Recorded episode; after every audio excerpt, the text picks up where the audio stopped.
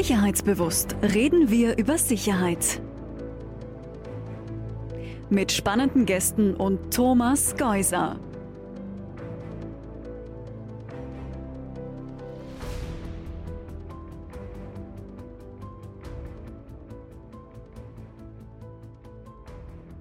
Hallo und herzlich willkommen bei Sicherheitsbewusst. Die neue Folge mit Verena Ringler, Gründerin und Direktorin Agora European Green Deal mit Sitz in Innsbruck und seit neuestem auch Visiting Fellow am Innovation Hub des German Marshall Fund of the United States in Brüssel. Liebe Verena, herzlich willkommen. Vielen Dank für die Einladung.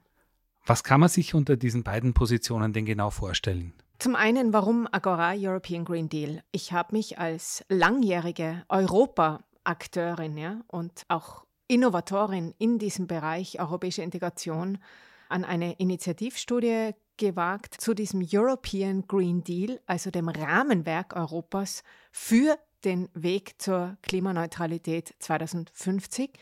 Und als Konsequenz aus dieser Studie heraus habe ich dann einen für mich längst überfälligen Schritt getan und eine gemeinnützige Anlaufstelle geschaffen für Führungspersonen und Führungskräfte aus der Zivilgesellschaft, aus der Wirtschaft und aus Politik und Institutionen.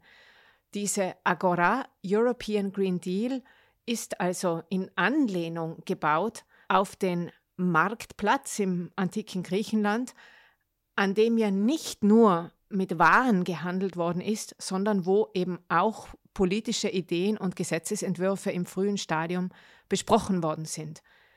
Und andererseits ist die Agora European Green Deal inspiriert von meinen ehemaligen Kolleginnen und Kollegen an der Stiftung Mercator in Deutschland entstanden. Warum? Weil wir dort, als ich für diese Stiftung auch gearbeitet habe vor einigen Jahren, eine Reihe von Agoren ausgegründet haben, die sich den unglaublich großen thematischen Herausforderungen der Energiewende widmen, der Verkehrswende widmen und seit neuestem gibt es auch eine Agora Agrar. Das zweite Thema, Visiting Fellow am German Marshall Fund of the United States. Das freut mich ganz besonders, weil ich seit meinem Studium an der Johns Hopkins University in internationalen Beziehungen und Europawissenschaften vor einigen Jahren und nach meiner Arbeit bei Foreign Policy Magazine, einem Politikmagazin in Washington, seit jeher diese Verbindung zur transatlantischen Debatte sehr stark und sehr gerne pflege und weil mich inspiriert, wie wir die wesentlichen Elemente dieser sogenannten Green Transition, die jetzt vor uns steht, auch transatlantisch über die Grenzen hinweg wetterfest machen können. Als wesentliche Elemente dafür sehe ich die Methode der sogenannten subnationalen Diplomatie. Das bedeutet, dass wir immer mehr strategische Netzwerke von Resilienz und Sicherheit und Gestaltung schaffen unter der Ebene von Nationalstaaten. Und man könnte das jetzt vielleicht zusammenfassen als europäische politische Strategiearbeit und Projektentwicklung fokussiert auf das Thema Green Deal. Genau so ist es. Ich habe mich viele Jahre lang mit der europäischen Integration aus Sicht der Europakommunikation beschäftigt, auch aus Sicht der europäischen Erweiterungs- und Außenpolitik.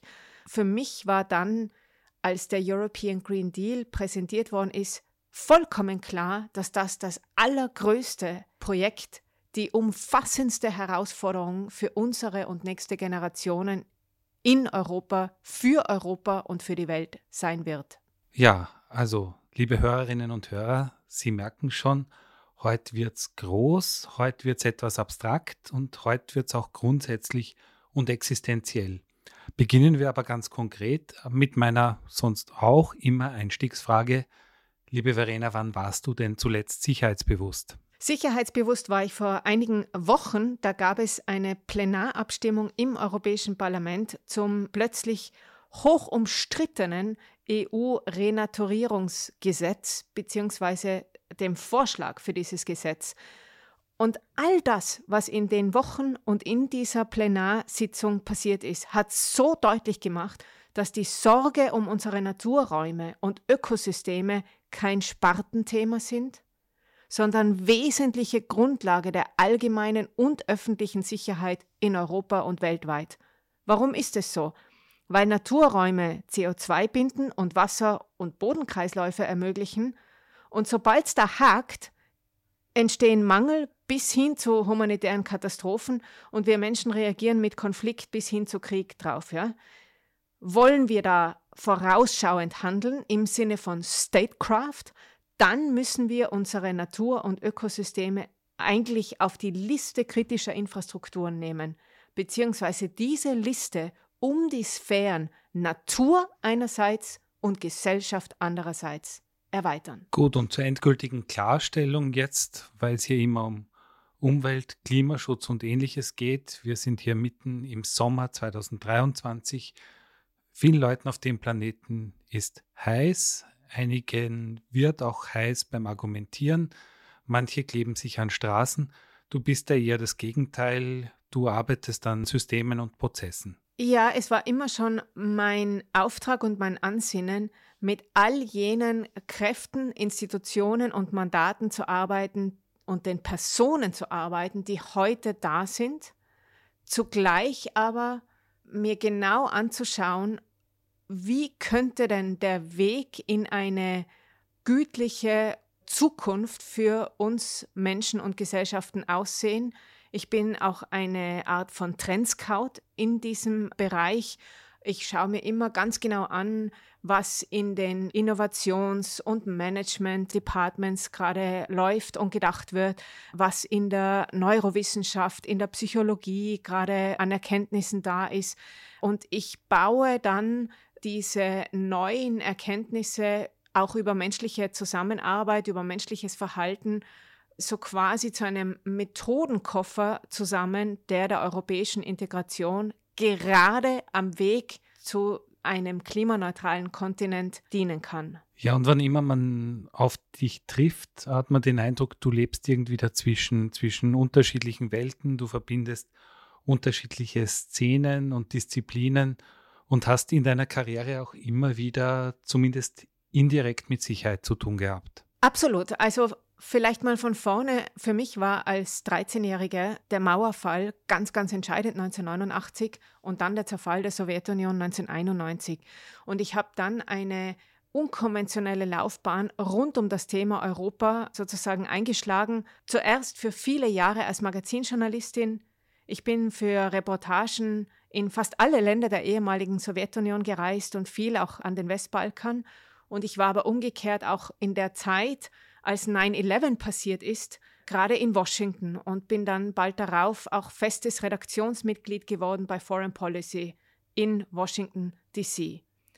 Und ich bin danach, nach diesen sehr inspirierenden Jahren als Journalistin, als quasi äh, Dokumentaristin der Dynamiken der Globalisierung, der Wendezeit, hinter diese mediale Bühne gegangen, weil ich wollte eigentlich gestalten.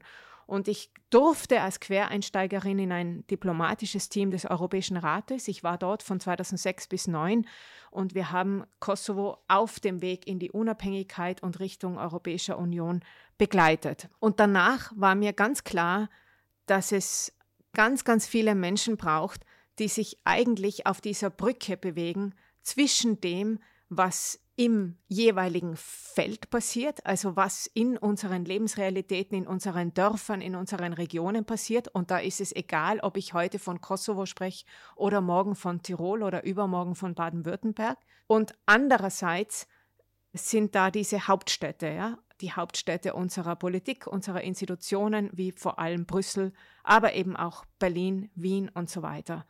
Also es braucht Menschen auf dieser Brücke, es braucht aber auch Menschen auf der Brücke zwischen staatlichem, institutionellem Denken einerseits und dem innovativen, agilen Handeln von draußen andererseits. Und dann habe ich mir vorgenommen, einen Ort zu suchen, wo für mein Ansinnen auch viel und flexibles Geld da ist. Kapital, weil ich gesagt habe, eigentlich brauchen wir sowas wie Civic Venture Capital, also zivilgesellschaftliches Wagniskapital in Europa.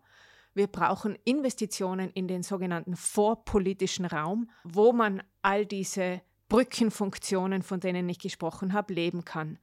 Und zum Glück durfte ich dann einige Jahre das Europa-Portfolio der Deutschen Stiftung Mercator mit aufbauen und leiten. Und da geht es eben um eine Reihe von vorwärtsorientierten Vorhaben, vor allem für Menschen, die im politischen Betrieb, aber oft hinter den Kulissen ganz wesentlich an diesem Haus Europa mitarbeiten. Und dabei geht es ja dann auch darum, Europa und seine Sicherheit von innen zu stärken, auch wenn man das vielleicht auf den ersten Blick so gar nicht wahrnehmen kann. Du hast es ja im Frühjahr dieses Jahres dann auch bei einer Rede am Campus der Johns Hopkins University in Bologna für dich formuliert. Magst du die kurz zusammenfassen für uns? In dieser Rede habe ich drei Fronten skizziert, die alle eigentlich beschäftigen müssten, die sich mit internationalen Beziehungen, mit Diplomatie und mit der europäischen Weiterentwicklung beschäftigen. Und zwar nenne ich das drei Räume, die auch sowas wie Schatzkammern sind für die Herstellung von Sicherheit und Resilienz unserer Gesellschaften von morgen. Was sind diese Räume? Einerseits geht es hier um Regionen, um periphere und rurale Räume, die wir jetzt sehr lange als wahrscheinlich strategisches Hinterland mehr oder weniger in den Hintergrund gestellt haben und wo es nicht sowas gibt wie eine Civic Intelligence, also wie zivilgesellschaftliche Antennen ja, und auch äh, Systeme, die rasch wahrnehmen, was sich in diesen ruralen oder peripheren Regionen tut. Und dann war man zum Beispiel sehr erstaunt in Europa, als sich im März 2023 eine neue Partei von sehr erzürnten Bauern in den Niederlanden plötzlich zum Wahlsieger angeschickt hat, weil diese Partei eben aus dem Nichts scheint aufgetaucht ist und eine Sekundärwahl in den Niederlanden gewonnen hat. In anderen Worten, in unseren Regionen entscheidet sich das Gelingen des European Green Deals und konkret heißt das, dass sich dieser European Green Deal jetzt aber auch aus den Regionen heraus politisiert und wir ganz gut drauf schauen müssen, wo hier mögliche Risiken bestehen, weil ganze regionale Stabilitätsnetze drohen hier zu implodieren. Da geht es plötzlich ans Eingemachte, was eine transformative Standortpolitik betrifft. Und in diesem Sinne sollten Sicherheitspolitikerinnen viel stärker als je zuvor auch auf die Gesellschaften und auf die politischen Konflikte in unseren ruralen und peripheren Raum, Räumen schauen. Und es gilt sicherlich, den Ausschuss der Regionen in Europa aufzuwerten. Das war jetzt mal die erste Front. Genau. Die zweite Front, meist übersehen und dadurch aber auch wird sie zu einem Risiko, wenn sie nicht da ist, sind personenbezogene Formate für Entscheiderinnen aller Sektoren, aber auch für die breite Gesellschaft. Was heißt das? Wir konnten in meiner Zeit bei der Stiftung Mercator in einer groß angelegten Studie auch handfest zeigen, dass jeder Euro, den wir in konkrete Kontaktpunkte, in analogen Dialog in einem Raum hineinstecken, dass jeder dieser Räume Vertrauen und damit aber auch Zusammenhalt in Europa stärken und umgekehrt, dass wenn wir in indirekte, zum Beispiel Infrastrukturmaßnahmen investieren, dass wir dadurch keine Mehrwerte in der europäischen Kohäsion und damit aber auch in der Stabilität bekommen.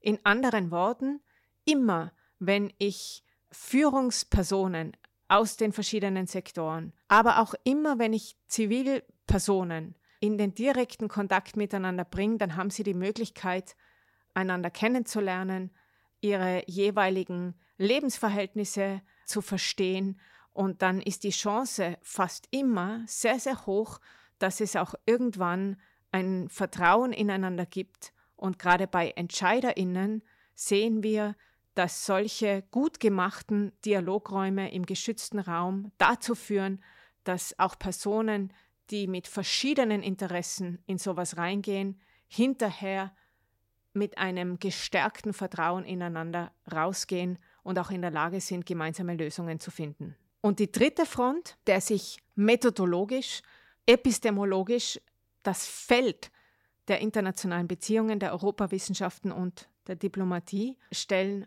muss, ist meines Erachtens die Hinwendung zu Natur und Ökosystemen als integralem Bestandteil von allem, was unsere internationale Politik betrifft.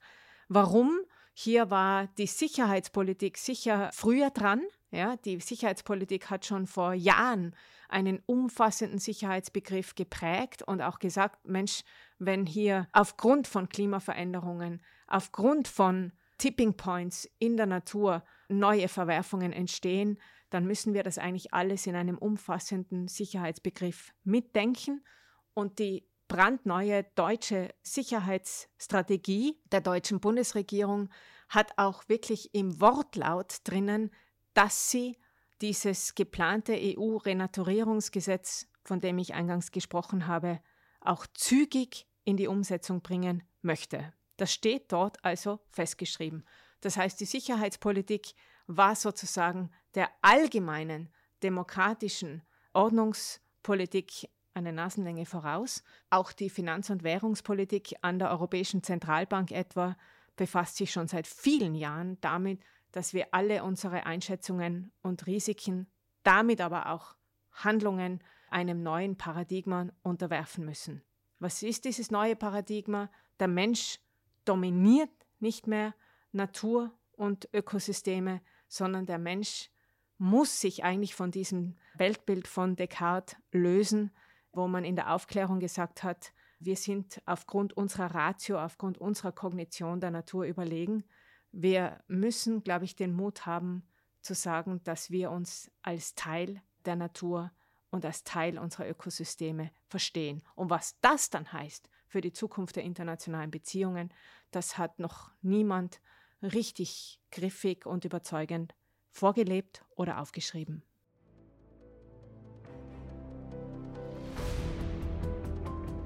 Sicherheitsbewusst. Gespräche über Safety, Security und Strategy. Ich philosophiere das jetzt einen Schritt weiter. Descartes selbst ist ja ein europäisches Phänomen gewesen. Alles, was auf ihn folgte, ist ein europäisches Phänomen. Und jetzt die von dir skizzierte Abwendung von seinem Gedankengut ist auch wieder ein europäisches Phänomen. Bist du zuversichtlich, dass das von Europa aus weltweit Schule machen kann, durchsetzbar ist? Wir sind im Moment in einer großen globalen Neuausrichtung. Jemand hat zu mir vor wenigen Wochen gesagt, Verena, was für ein neues Drama in den internationalen Gremien schimpfen die Inder mit den Europäern aufgrund des European Green Deals. Ja? Und ich habe dann geantwortet, das ist doch super, ja? weil sie könnten ja genauso schießen. Also wir müssen immer wissen, dass es insgesamt auch weltpolitisch so ähnlich zugeht wie in einer Familie. Und wenn sich grundständige Veränderungen in einem System ergeben oder ergeben müssen, dann ist es immer gut, wenn man diese Konflikte und Neuausrichtungen mit Worten löst und nicht mit Waffen. Und in dem Sinne kommen im Moment einige der Neuentwicklungen sozusagen zusammen, weil wir sind in einer Phase einer radikalen Dekolonialisierung angekommen, auch einer Dekolonialisierung unserer Sprache, eine Dekolonialisierung unserer Werke und so weiter. Und andererseits sind wir da angekommen, wo es darum geht, insgesamt sich auch anderen Paradigmen, die in anderen Weltregionen ja längst entstanden und auch gelebt worden sind, oft bevor die Europäer gekommen sind, hinzuwenden. Das soll heißen, dass dieser systemische Ansatz, ja, sich als Teil der Natur und der Systeme am Planeten zu verstehen, ja eigentlich von fast allen indigenen Völkern da war. Und wir waren ja oft diejenigen, die diesen Ansatz dann eigentlich kaputt gemacht haben. Und es gibt zum Beispiel einen indischen Ökonomen, Partha Dasgupta, der als überzeugendster Ökonom eine 600-seitige Ökonomie der Biodiversität vorgelegt hat. Und das zeigt uns, glaube ich, schon, dass im Moment die Ideen, aber auch die TreiberInnen für einen Umbau in ein neues Paradigma aus allen Ländern, aus allen Ecken und aus allen sozusagen Denkwelten kommen. Und kommt damit nicht auch eine Riesenwelle an Komplexität auf uns zu, die wir für uns erstmal verstehen und einordnen müssen? Die Europäische Union ist am besten Weg dahin, zur globalen Garantiemacht für Nachhaltigkeitsinteressen zu werden. Das hat sie gezeigt mit den zügigen Umsetzungen und Projekten, die in dieser Kommission von der Leyen jetzt im Rahmen des European Green Deals schon passiert sind. Und dieser Prozess rund um das EU-Renaturierungsgesetz vor wenigen Wochen hat uns auch nochmal gezeigt, dass ja, die Europäerinnen und Europäer bereit sind und willig, diesen Weg zur Nachhaltigkeit auch demokratisch zu legitimieren.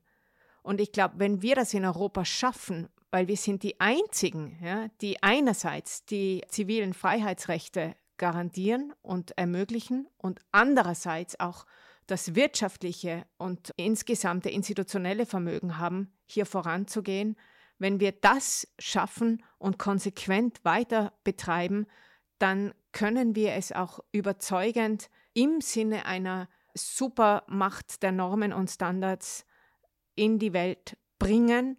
Und zwar so, dass es auch unseren vielen Partnern weltweit zeigt, dass die sich selber dafür entscheiden, diese Wende beschleunigt und auch mit den Methoden und Wegen, die die EU jetzt schon mal vorangegangen ist, zu gehen. Das ist natürlich ein sehr optimistischer Zugang.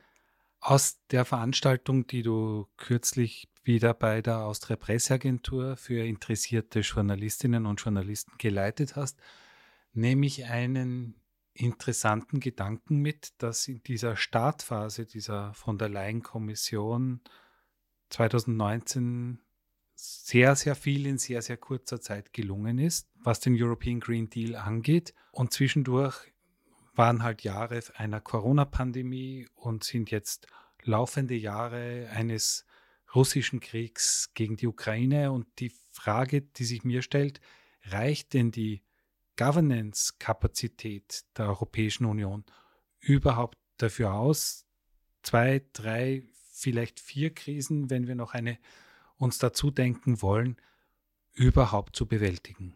Aus meiner Beobachtung ist diese Europäische Kommission eine projektstarke Kommission. Sie hat mit Brexit, mit Pandemie, mit Krieg und eben auch mit dem European Green Deal zu tun. Sie hat den European Green Deal im Dezember 2019 vorgestellt. Alle EU-Mitgliedstaaten haben die Kommission aufgefordert, an diesem Rahmenwerk, an diesem Fahrplan jetzt weiterzuarbeiten.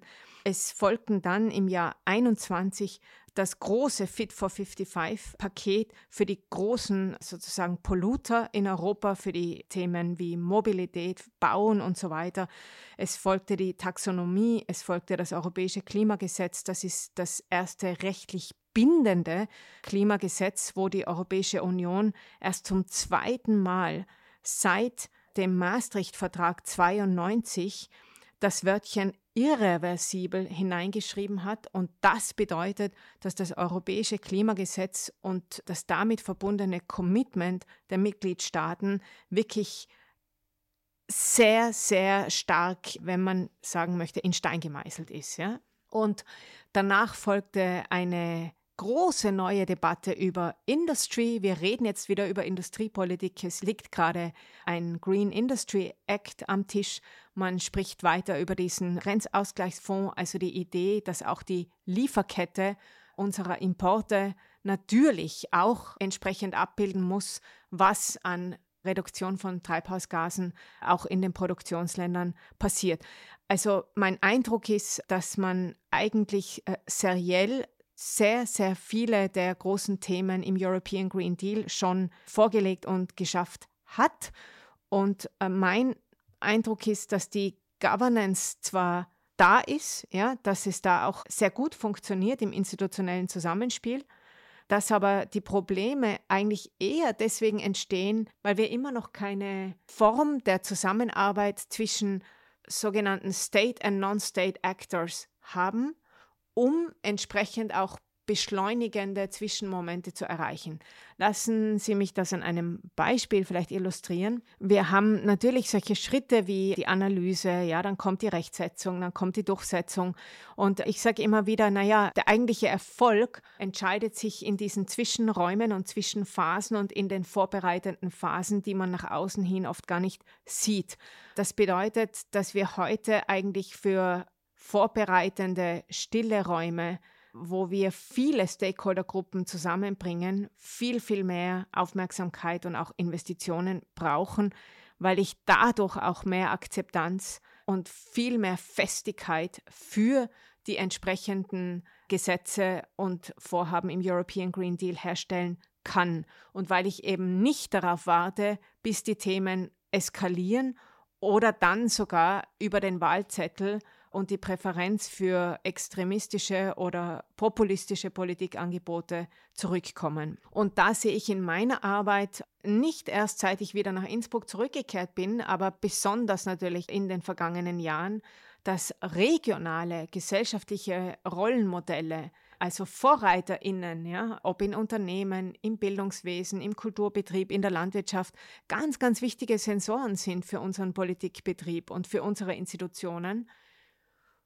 und dass die Gesellschaft in Demokratien ja natürlich sowas ist wie ein Seismograph. Ja? Sie ist ja nicht nur ein diffuser Raum von Menschen, die allesamt die Hand aufhalten für die nächste Subvention, sondern sie ist eben auch so eine starke Gruppe von InspiratorInnen und, wenn man so möchte, PpolitikberaterInnen, die inmitten unserer Bürgerschaft da sind. Das heißt, was in Demokratien aus der Gesellschaft kommt, ist ja wie ein Seismograph, der zeigt, was fehlt. Also das machen zum Beispiel KlimaaktivistInnen. Oder sie zeigen auch auf, wo lange schon kein Kontakt mehr war, keine gute, klare Tuchfühlung mit dem Politikbetrieb, siehe Identitäre ja, oder auch sogenannte Abgehängte. Und das heißt, wir sind eingeladen, unsere Governance nicht so zu leben, als würden wir Erdbeben haben und dann aber auch äh, Seismographen haben, aber wir würden einfach nie auf die Seismographen und die Richterskala schauen, weil wir davon ausgehen, dass einfach wieder Erdbeben passieren. Ja? Das ist aus meiner Sicht eine Verweigerung dessen, was ich eben zivilgesellschaftliche Intelligenz nenne oder sowas wie Frühwarnsysteme, aber auch Frühchancensysteme, zu all dem, was in unseren Gesellschaften passiert. Und in dem Zusammenhang sprichst du immer wieder von Civic CERN. Was verstehst du unter diesem Begriff genau? Als Ursula von der Leyen den European Green Deal vorgestellt hat, hat sie ihn als sogenannten Man-to-Moon-Moment für Europa bezeichnet. Und sie wollte damit ausdrücken, dass dieses Rahmenwerk hoffentlich auch Innovation und neue Impulse in Europa freisetzen können wird und dann hat jemand gefragt, aha, naja, wenn das jetzt so gedacht ist wie eine Apollo-Mission, wo ist dann die NASA für den European Green Deal? Und die NASA war ja auch im Grunde ein großer Raum für die Forschung Entwicklung, für den Wissenstransfer, für das Zusammenbringen sämtlicher Disziplinen, um eben diese Mondmission erfolgreich zu schaffen. Und in dem Sinne bin ich schon lange davon fasziniert, dass es Physiker geschafft haben und wenige Physikerinnen, aber dass es die Physik geschafft hat, was wunderbar ist, ja, äh, sich seit den 50er Jahren ein Grundlagenforschungsinstitut zu holen, wo 20.000 Forscherinnen und Forscher, Expertinnen aus allen Ländern zusammenarbeiten und die sogar einen handfesten äh, Tunnel durchs äh, Juragebirge bauen durften und jetzt wieder einen größeren Tunnel vorhaben, um diese Protonenbeschleunigung zu machen. Und die Grundfragen am CERN sind, wie entstand das Universum und woraus besteht es?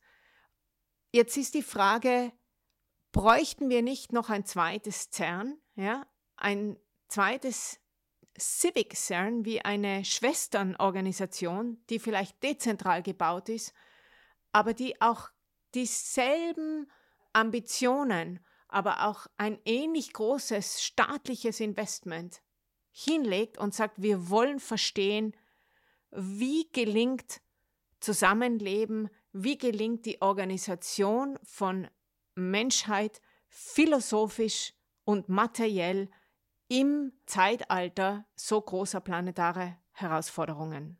Also ein Civic CERN für die nicht technische Transformation, denn diese nicht technische Transformation, alles was Gesellschaft ist, was kulturelle Räume sind, was auch manchmal viel Zeit braucht, was Vertrauensaufbau betrifft, was Konfliktlösung ist, all das braucht seinen ordentlichen Raum und seinen Platz und sein Mandat, um auch entsprechend beforscht, vermittelt und gelebt zu werden. Und das ergänzt dann eine Menge technologischer Forschungs- und Entwicklungsarbeit, die parallel zu tun ist. Absolut.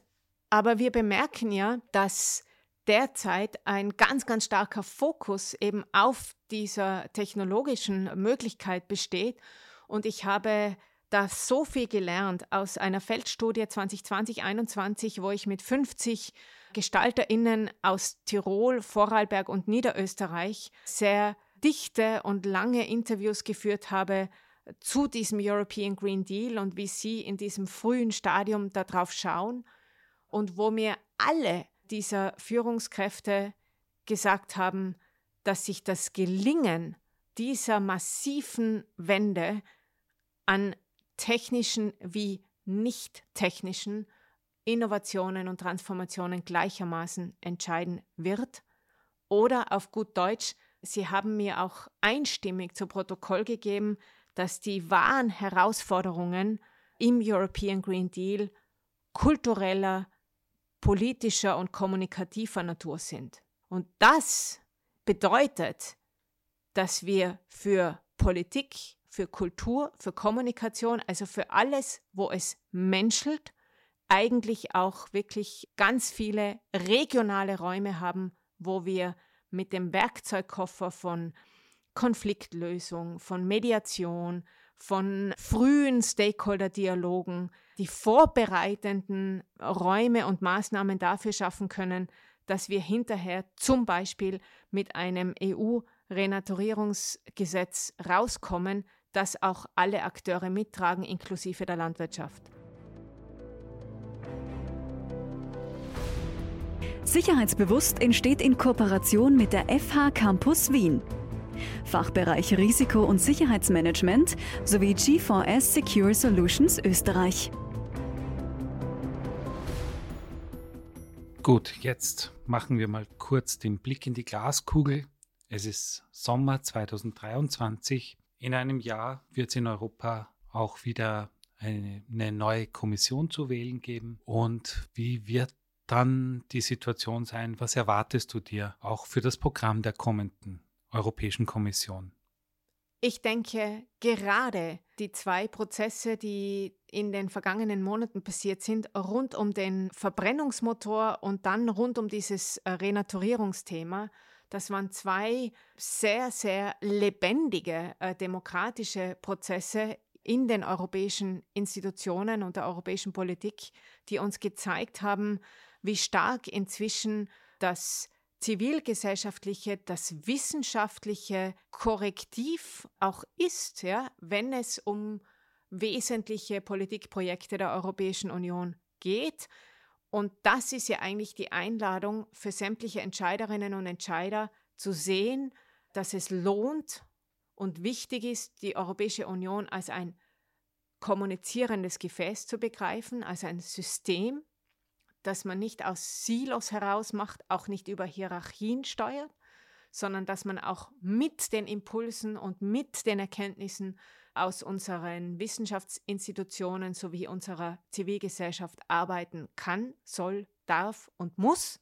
Und andererseits, dass es mehr denn je wichtiger ist zu verstehen, dass sämtliche Umwelt-, Natur- und Ökothemen nie und niemals Partikularinteressen meinen, und auch keine identitätspolitischen Themen meinen, sondern dass es da um grundständige öffentliche Güter geht und damit auch um die Voraussetzungen für die öffentliche und allgemeine Sicherheit von morgen. Und in einem Jahr oder kurz danach werden wir dann wahrscheinlich besser wissen, wohin die Reise geht.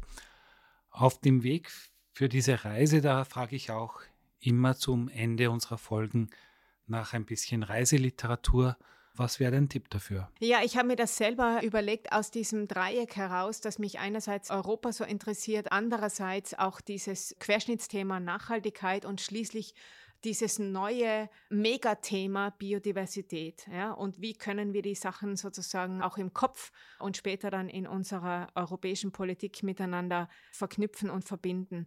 In dem Sinne drei Buchtipps. Erstens zum Thema Europa finde ich immer noch wunderbar die englischsprachige Biografie über Jean Monnet, The First Statesman of Interdependence von François Duchesne geschrieben. Ich glaube, das ist Ende der 1980er Jahre rausgekommen. Das Buch liegt meines Wissens nach bis heute nicht auf Deutsch vor, aber beschreibt so eindrücklich, dass der Europäischen Union ein zutiefst menschenfreundlicher Movens zugrunde liegt, dass hier ein Mensch, der zu dem Zeitpunkt gar kein offizielles Mandat dafür hatte, nämlich Jean Monnet, dank seines persönlichen strategischen Geschicks alles vorbereitet hat, für die Gründung der EU. Wie hat er das gemacht? Er hat fünf Jahre lang hinter den Kulissen, weit ab von den Mikrofonen, die französischen und die deutschen Kohle- und Stahlbarone immer wieder in einen Raum gebracht und sie dazu gebracht, nicht nur über die gemeinsame Zukunft zu reden in Europa, sondern auch tatsächlich über eine selbe Zukunft zu sprechen. Das zweite Buch ist die Ökonomie der Biodiversität, die nirgends so kompakt zusammengefasst ist wie in der Das Gupta Review.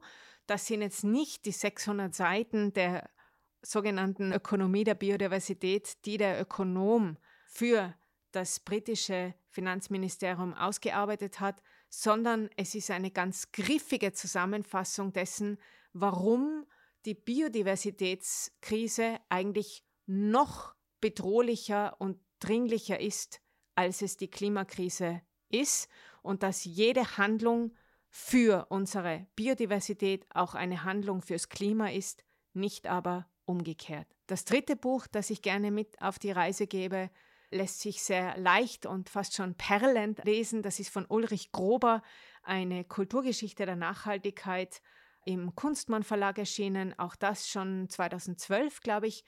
Das ist eine augenöffnende und wirklich leichtfüßige Reise zum jahrhundertealten Einsatz für den sorgsamen Umgang mit unserem Planeten. Also da kommen Franz von Assisi vor, aber auch Yoko Ono und John Lennon. Das ist ja ein spannendes Sommerprogramm oder für alle, die nicht so viel Zeit haben, jetzt in den nächsten Wochen, dann auch schon eine Inspiration für den Weihnachtsbaum. Verena, vielen Dank für dieses spannende Gespräch. Neue Inspirationen dabei, Gedanken, die noch nicht da waren und die sich, glaube ich, auch ganz gut mit den bisherigen Folgen dieses Podcasts verknüpfen lassen. Alles Gute für deine Arbeit und vielen Dank nochmal. Ich sage danke. Es war sehr bereichernd, dieses Interview zu machen. Danke fürs Zuhören. Wenn Ihnen diese Folge gefallen hat, abonnieren Sie den Podcast Sicherheitsbewusst auf Spotify, Apple Podcasts oder anderen Podcast-Plattformen. Stay safe, stay secure und stay tuned. Bis zum nächsten Mal hier bei Sicherheitsbewusst.